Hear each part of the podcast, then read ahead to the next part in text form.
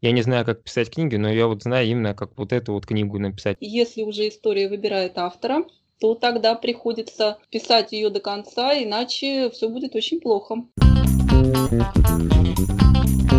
Всем привет! С вами подкаст «Молодежка считает» и его ведущая Мария. И сегодня мы обсуждаем тему «Секреты хорошей истории». Для того, чтобы раскрыть тайны хороших историй, на связь с нами вышли Дмитрий Убиенных, автор книжного блога «Митя читает» и сборника рассказов «Женщины Женьшеня».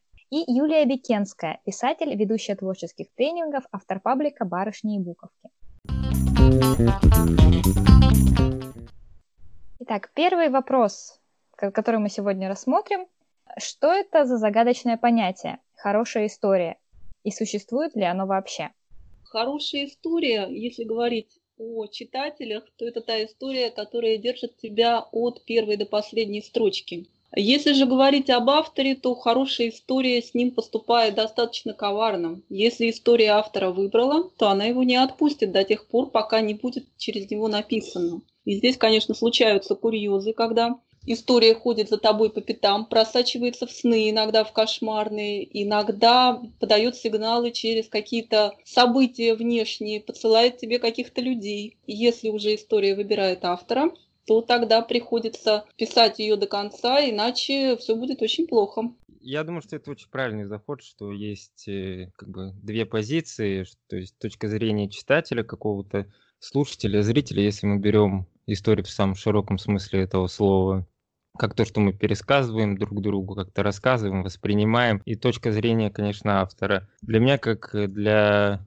человека воспринимающего, конечно, хорошая история та, которая меня задевает буквально до мурашек. История, которая оставляет какой-то отпечаток эмоциональный, психологический, интеллектуальный. Тоже хороший критерий, когда мы пересказываем друг другу истории, как-то ими обмениваемся. Это показатель Конечно, когда истории объединяют, мы знаем, как целые литературные циклы объединяют людей в какие-то сообщества. С точки зрения же автора, мне кажется, что самое базовое, то когда ты хочешь рассказать историю, и у тебя получается рассказать, это уже хорошая история. То есть ты хотел рассказать историю о любви, или историю мести, или еще какую-то историю, у тебя получилось это делать. Спрашиваешь у человека, там вот это есть, он говорит, да, есть. Ну, в этот же момент история становится еще лучше, если он там находит еще что. Такое множество интерпретаций от истории, которая делает историю, конечно, шире и богаче, выдвигает э, историю на первый план, а не автора, который ее рассказал, там, написал, снял или еще как-то представил нам кстати, да, насчет того, что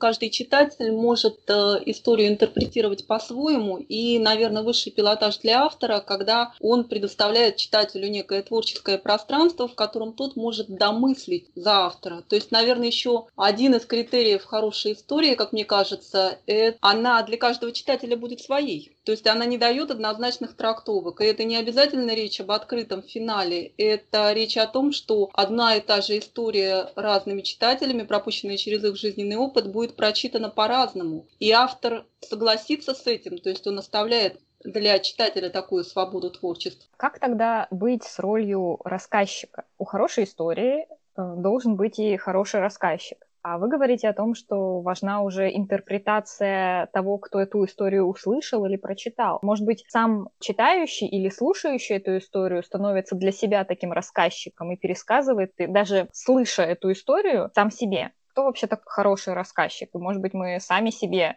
на самом деле самый лучший рассказчик? Ну, вы знаете, для меня, например, критерий хорошего автора, если в двух словах, то хороший автор – это человек-невидимка. Это человек, о котором я забываю в тот момент, когда открываю его книгу. Потом, когда я дочитаю от корки до корки и вспомню, как это все было, я преисполнюсь э, глубокой благодарности к автору. Но чем меньше я его вижу в тексте, чем больше он позволяет героям идти своими дорогами, вести за собой читателя, чем больше внимания он уделяет миру. И чем меньше в тексте авторского самолюбования, тем это более высший пилотаж, что ли, повествователя. Есть, конечно, исключения, и они не менее прекрасны, именно потому что они исключения. Ну, например, если мы вспомним последние книги «Темной башни», да, там Кинг, автор, позволяет себе появиться в своем же повествовании и столкнуться со своими же главными героями. И этот ход прекрасен именно тем, что это исключение исправил. И автор достаточно иронического ярком как бы свете себя выставляет и вплетает туда события своей биографии. Эта история прекрасна именно за счет исключения. Он может себе это позволить. В тексте же, чем меньше я думаю об авторе, когда читаю, тем, мне кажется, более классная может быть книга.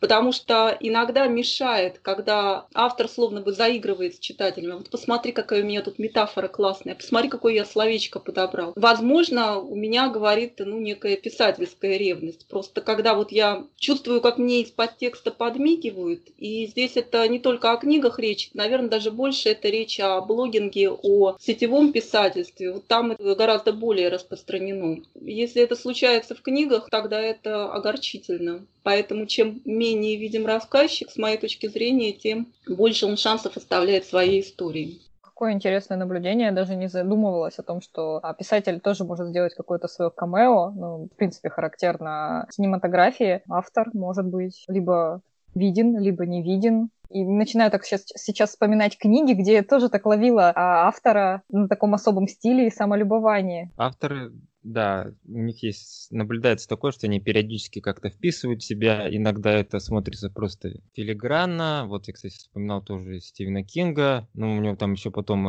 реальная история с этим, так сказать, переломилась творчеством. Кто-то себя добавляет буквально там на страничку, кто-то себя полностью впускает, и это, конечно, от мастерства зависит, насколько это удачно или неудачно сделано. Если мы говорим конкретно о фигуре рассказчика в самом широком смысле слова, то я думаю, что хороший рассказчик – это тот, кого хочется слушать и слушать, как, не знаю, как Шахерезада, например, или любимые писатели, от которых неважно, о чем там, например, напишет книгу твой любимый писатель, ты ее ждешь, как-то вот он об этом рассказал, вроде тебя не интересовала эта тема, но ты берешь, тебе как-то она уже начинает интересовать, ты сопереживаешь всему происходящему. Также, мне кажется, важно для хорошего рассказчика, как рассказчика истории, это большой багаж истории. Уже раз мы упомянули Стивена Кинга, он как-то рассказывал о том, что к нему одна читательница подошла и сказала, что мне не нравится то, что вы пишете, это все сильно страшно. Он спросил, какие книги вам нравятся? Он говорит, вот мне нравится «Зеленая миля». Он говорит, так это же я написал. Он говорит, нет, вы не могли такого написать. У Кинга настолько большой багаж истории, который он рассказывает, что даже люди ну, не могут представить, что это может сделать один человек. Если говорить о присутствии в текстах и, в принципе, в таком авторском решении, а, возникает же какая-то определенная потребность. Сейчас я стану автором. Можете тогда немножечко рассказать о своем пути в творчество, как пришло решение стать э, писателем, блогером, где ваша авторская позиция, как она раскрывалась? У меня получилось так, что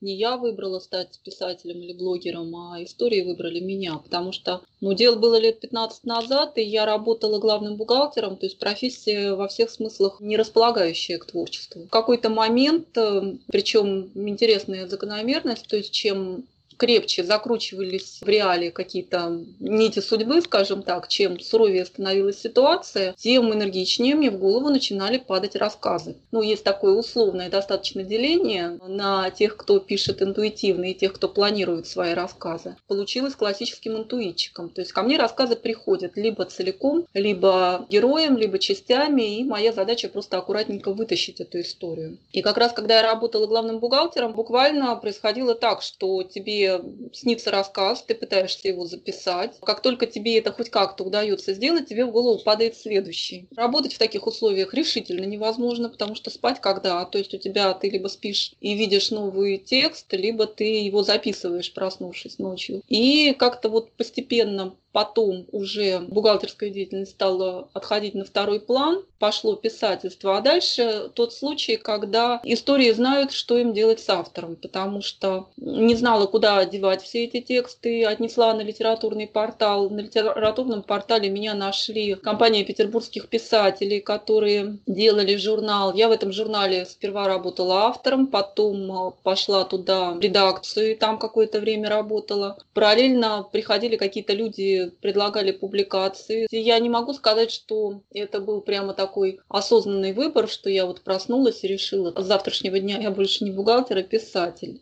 Ты никогда не знаешь, ты такая умная, что придумала такую замечательную историю, или ты такая глупенькая, что хоть как-то тебе эту историю удалось записать, которая выбрала тебя. У меня нет, например, однозначного ответа на вопрос, ты пишешь историю или история выбрала тебя и через тебя решила себя написать. Потому что некоторые вещи, некоторые тексты я просто объяснить не могу откуда они взялись и как, как так получилось. А вообще, вот э, друзья-поэты, они живут э, в таком режиме практически всегда. И я не знаю, как им удается функционировать нормально и сохранять жизнь и рассудок, но они скорее проводники. То есть они не сочиняют, не конструируют, они ловят, они соединяют, они производят какие-то алхимические реакции, и вот из этого вырастают их стихи. Здесь вопрос такой чуткости, умения вовремя выслушать историю, которую тебе собирается рассказать мир. Чуткости Интересно. и гигиены еще информационные, потому что для того, чтобы услышать, нужно, чтобы уши твои не были забиты спамом, ментальным шумом и прочими штуками. Сочинять мне как-то с детства нравилось. Мне как раз сочинять больше нравилось, чем читать. я там что-то в школе придумывал, сочинял, что даже, может, в какой-то там школьной газете выходило, которая висела одна на всю школу.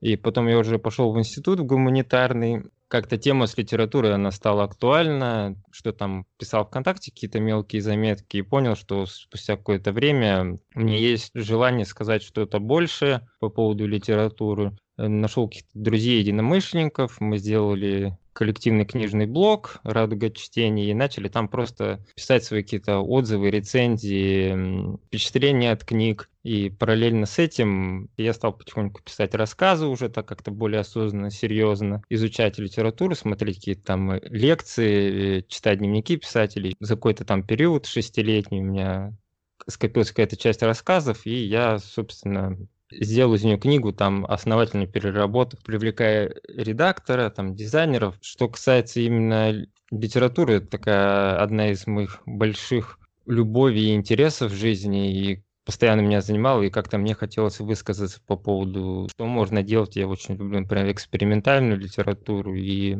иногда это, конечно, читателя шокирует. Мне это вполне кажется традиционным какими-то простыми базовыми вещами, с которыми можно и делать историю более интересной для рассказа, а также ну, повышать какой-то свой писательский навык. Вопрос коммуникации. Вот Дмитрий затронул тему, что иногда читатель не совсем, а, может быть, понимает или бывает э, шокирован тем, что а, сделано в этой истории. Хотя для писателя с уровнем знаний и понимания литературного мастерства, традиции, истории литературы, это кажется вполне приемлемым и даже чуть ли необычным. Оставаться понятным читателю или оставаться понятным как для всей литературы? Есть ли какая-то такая вот у вас проблема? Ставите ли перед собой такой вопрос? У меня четыре года висел над душой домокловым мечом а, мой роман «Гавань», который вышел в апреле прошлого года. Четыре года меня тащила эта история, и поскольку это был первый роман, мне было достаточно сложно понять, как это делается. То есть я прошла все этапы пути, ну, как бы новичка, то есть сначала читая много-много литературы, пытаемся все сделать по правилам, по схемам, потом понимаем, что схема отдельно, а творческий процесс отдельно,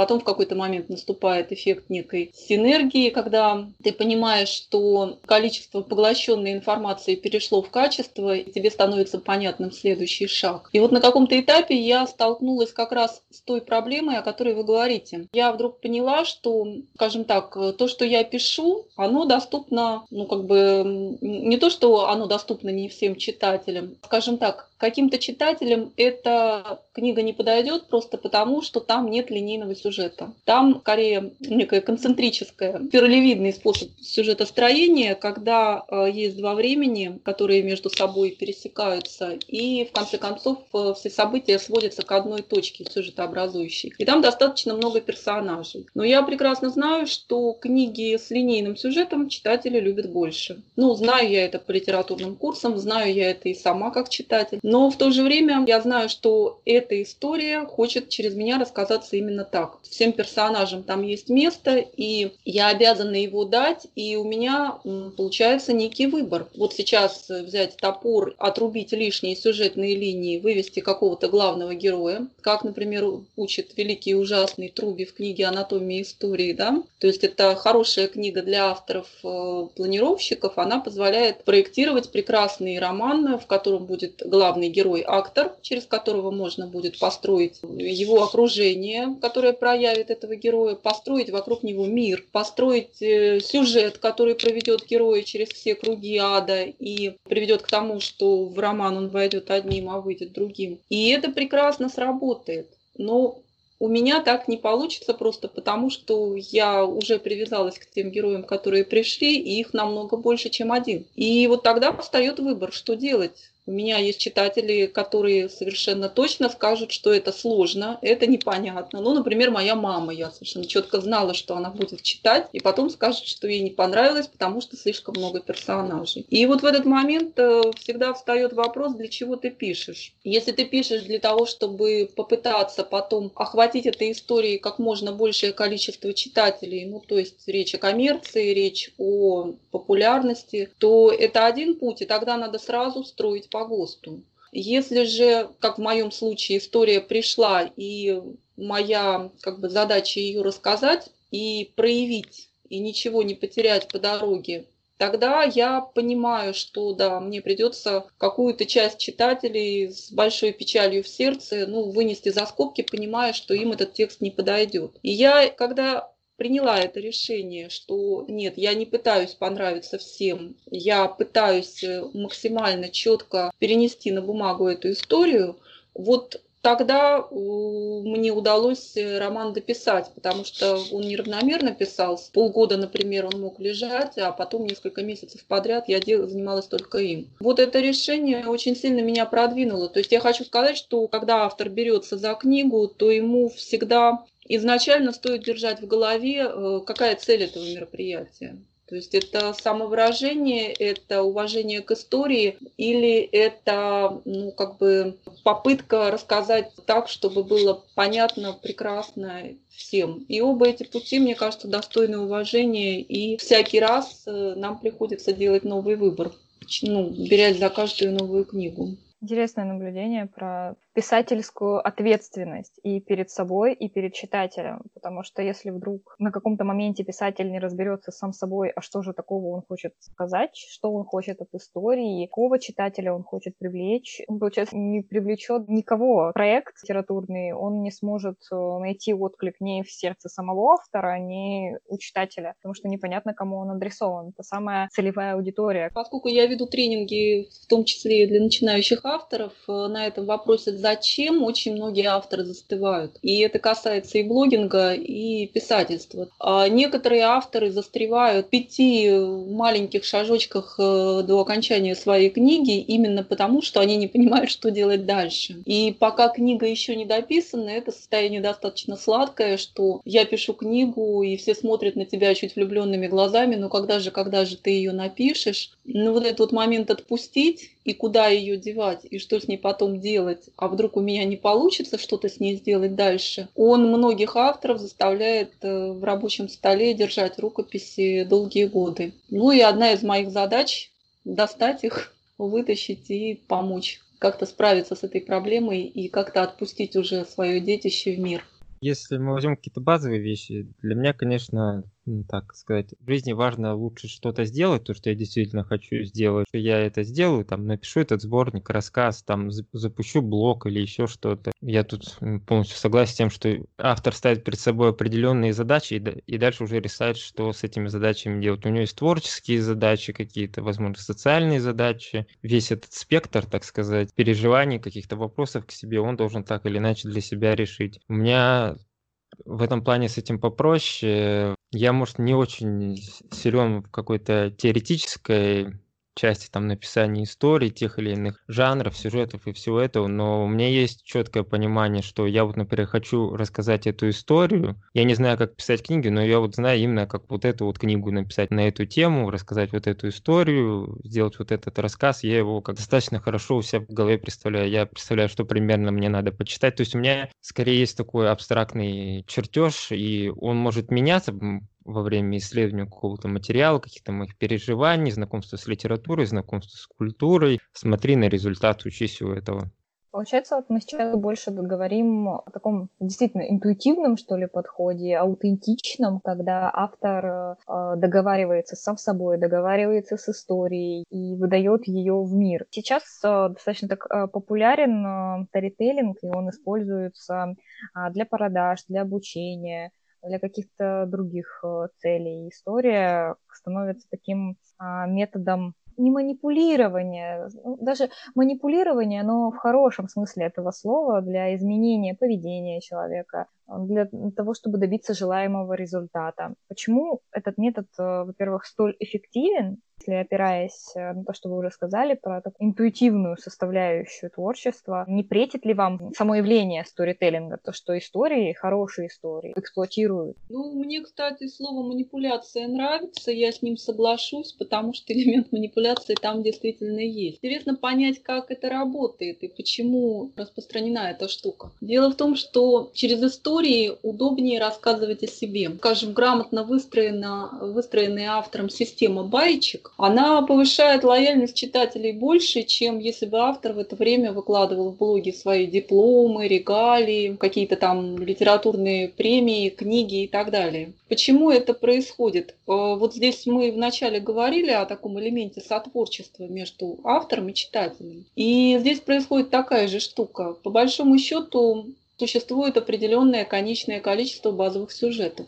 И если мы с вами рассказываем историю, то так или иначе мы собираем ее из неких кубиков. И эти кубики на уровне коллективного, даже бессознательного, на уровне архетипов читателям и слушателям давно известны. И это дает эм, автору ну, дополнительную фору, что ли. Потому что когда мы рассказываем историю, если она, скажем так, в основе имеет некий архетипический сюжет, ну, я не знаю, там, поиск сокровища, там, там, золотое руно. Я шел-шел, э, долго искал, сталкивался с препятствиями, и вот, наконец, я нашел свое предназначение, свой путь, свой талант. Или история Золушки, которая много работала. Так вот, как только история вписывается в какой-то из этих базовых сюжетов, автор получает фору по той причине, что если он о чем-то умолчит, то вот эти вот лакуны, который он оставил в тексте и не дорассказал, читатель э, легко и слушатель встроит в свое, потому что он знает, о чем сюжет, он знает, о чем идет речь. Эффект узнавания, когда мы понимаем, э, к чему все идет, он э, усиливает притяжение магию истории, то есть он повышает лояльность читателя, потому что читатель узнает, он говорит, ага, так вот в чем дело, кажется, я знаю, что сейчас будет. И это относится не только вот э, сейчас, например, есть какое-то количество таких тренингов, когда там людей учат выстраивать свои истории в рамках э, пути героя. Тысячеликий герой Кэмпбелла, помним, да, и вот эти вот 12 шагов, как герой шел, как он встречается с помощниками, с наставниками, с препятствиями, переходит, э, преодолевает и возвращается уже иным. Здесь не всегда этот способ подходит каждому из э, участников, скажем, тренинга, и поэтому, например, иногда смешно читать рекламные какие-то блоки, которые в соцсетях вылезают, когда видишь, что человек изо всех сил вколачивал свою историю вот э, в путь героя, но она туда не помещается. Она звучит неестественно, звучит фальшиво. Возможно, если бы он ограничился парой-тройкой личных баечек, рассказанных вовремя, эффект был бы больше. Вот эту фальш э, читатель бы не заметил, то есть текст был бы более искренний. Этот метод, он преподносится как достаточно легкий сторителлинг. Сейчас быстро все научимся, будут э, высокие продажи, высокие охваты, и в том числе у писателей это будет большой приток читателей проблема вот как раз вот таких вот э, вколоченных в схему историй, да, над которыми иногда смеемся. Она не в том, что человек рассказал по схеме, а дело в том, что человек врет. Когда тебе сказали, что ты обязан вколотить себя вот в какую-то такую... Ну, помните анекдот про человека, которому шили костюм, и ему говорят, что костюм прекрасен, ты вот только вот это плечо опусти, ты вот эту коленку подожми, ты вот эту ручку скрючь, и он идет по парку, и все говорят, очень страшный мужик, а вот костюм великолепен. И вот происходит то же самое, то есть, может быть, сама канва, структура этой истории, она работает, она как бы имеет право быть, но если человек себя в этом не видит, если человек себя в этом не ощущает, если ему говорят, что он должен из себя там, я не знаю, Добрыню Никитича построить, а он по факту Золушка или Дюймовочка, например, костюмчик чужой. И здесь очень важно слушать себя, но тренинги, они построены такие в режиме конвейера, и тебе говорят, делай, что мы тебе говорим, иначе ничего не получится. И вот здесь вот возникают такие казусы и курьезы. Я скорее придерживаюсь к тому мнению, что схемы, конечно, важны и нужны и для какого-то общего понимания, и более глубокого анализа литературы, но я считаю, что истории такие какие-то самые главные, самые массы, хоть и мы можем их свести до каких-то там сюжетов, потому что истории мы, в принципе, друг другу пересказываем. У них есть какое-то, у сильных историй есть какое-то волшебство, которое не дает их полностью разложить на составные детали. То есть у них всегда какой-то вот есть момент, который нельзя так вот просто взять и переложить, рассказать, буквально начертить там блок схем или что-то вроде этого. Вот такие схемы, они легко тиражируются, легко преподаются, по ним легко делать какие-то вещи, ну вот как раз я соглашусь, что вот это инструмент, и любой инструмент, примененный неправильно, он дает не те результаты, которые планировались. Тем более у истории, конечно, есть своя специфика, и некоторые вещи просто так вот не расскажешь. Нам в современном мире надо постигать, конечно, такой навык, как э, информационная гигиена, так же, как и в свое время мы постигали навыки личной гигиены, чтобы справляться вот с этим потоком и жить, так сказать, как-то более спокойно, но в то же время развиваясь и двигаясь дальше такое наблюдение, то инфобизнес — это книги нового времени. В прошлом тексты были единственной возможностью передать большой объем информации от одного человека к другому. Но сегодня можно уже пообщаться с автором напрямую, учиться у него и тем самым не оставляя этот крупный информационный след, как книга, как э, текст, который будет э, жить и жить. Курс — это здесь и сейчас, то, что произошло между людьми, повзаимодействовали и пошли дальше. Согласны ли вы с этим наблюдением, с этим мнением? Стояли бы вы когда-то перед выбором или, может быть, э, сейчас, после того, как услышали эту историю, задумались о том, что написать книгу или запустить курс? Ну да, бывает, что такой выбор действительно встает. У меня обычно происходило вот когда романчик заканчивала, я несколько месяцев, скажем так, проводила очень энергично курсы, чтобы потом разгрести себе полгода офлайна, когда я просто уходила из сети и занималась только романом. Да, приходится выбирать, потому что это совершенно разные процессы. Очарование есть и в том, и в другом. Ну, потому что когда ты пишешь свое, ты находишься в поле как бы внутреннем, ты взаимодействуешь только со своей историей. Когда же ты ведешь курс, Курсы тоже разные бывают, да, мы уже поговорили о том, что бывают курсы вполне себе такие конвейерные, манипуляторские, но а, есть и другой уровень общения с учениками. У меня был один курс, который называется «Исчезающий дом», и когда я его создавала, у меня в голове была концепция «Невидимая книга». И что получилось? Ну, то есть фабула игры такая, что участники попадают в некое пространство, в некий дом, который появляется раз в несколько лет, и в этом доме есть комнаты, э, туда могут прийти совершенно любые персонажи, как вымышленные, так и ныне существующие. Они дают определенные задания, они делятся определенными знаниями. Когда я выстраивала эту игру, когда я делала эти комнаты, комнат было намного больше, чем э, я планировала провести. Ну, то есть я держала их в запасе. И когда игра начинается, то ты всегда ориентируешься на тех, кто к тебе пришел. То есть по первым текстам ты уже начинаешь понимать, куда мы пойдем дальше. Именно поэтому поэтому такая игра не повторяется. И вот возвращаясь к невидимой книге, каждое задание люди пишут некие тексты. То есть они все получают один и тот же материал и одно и то же задание, но преломленные через личный опыт каждого, появляются совершенно разные истории. И вот это вот ощущение, когда ты одновременно пишешь книгу, ты одновременно находишься в этой книге, потому что, ну, физически ты сидишь у себя дома перед компьютером, а виртуально ты гуляешь по замкам, по, поднимаешься на чердак или падаешь в подвал, где тебя ждут странные нехорошие игрушки. Вот это ощущение, когда ты одновременно и автор, и читатель, ты писатель, ты пишешь книгу, ты ее читаешь, ты перелистываешь страницу, и эта страница тут же исчезает, потому что вот из поля игры этот текст никуда не пойдет. Вот это дает потрясающий эффект и позволяет участникам очень сильно вырасти как авторам внутри себя, то есть набрать смелости, которая позволит им потом, выйти из игры, уже не бояться войти вот в это вот поле собственного творчества и там уже писать свои произведения уже отдельно. Групповая энергия дает каждому тот заряд, который позволяет потом двигаться дальше. Поэтому инфобизнес инфобизнесу рознь, литературные игры тоже бывают разные, и, конечно, есть и игры, которые очень сильно помогают. Авторы после них э, приходят с книгами, и я всякий раз этому радуюсь.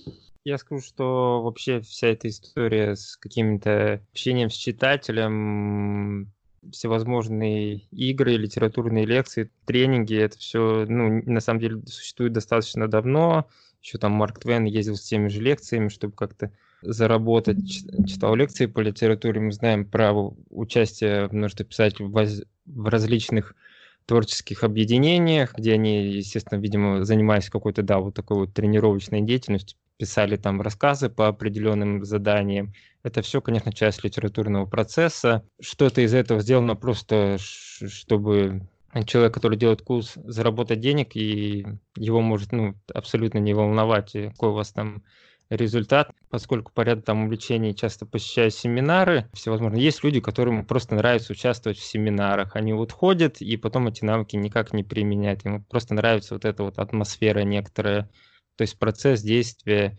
результат их сильно не интересует, так как и навыки, полученные за это время. Просто нравится какое-то вот такое участие. Это часть их социализации и личной реализации. Что касаемо сделать какой-то тренировочный курс или написать книгу, но я на какого-то выбора такого никогда не стоял, и я всегда, наверное, больше за литературу и за какое-то личное высказывание, потому что литературу я люблю еще за многообразие, что у нас есть какие-то книги, которые просто там знает каждый второй, даже если он читал там вроде Гарри Поттера или того же «Властелина колец», или то, что у нас в школьной программе. А также есть какие-то изюминки, скрытые бриллианты, которые, когда ты находишь, ты испытываешь тоже подлинное какое-то счастье, переживание, и понимаешь, что литература настолько многообразна, что ну, как-то на огромное количество твоих каких-то запросов может дать ответы и такое вот истинное какое-то волшебное удовлетворение. К литературным тренингам я все-таки ну, с таким здорово, что это есть, э, но мне это как-то, наверное, не сильно близко, не сильно интересно. Я такой э, сам себе режиссер, так скажем, в этом плане не очень понимаю историю по поводу написания рассказа на ту или иную тему за тот или иной период с такими или иными, так сказать, входящими данными. Я лучше сам себе эту задачу придумаю и постараюсь решить.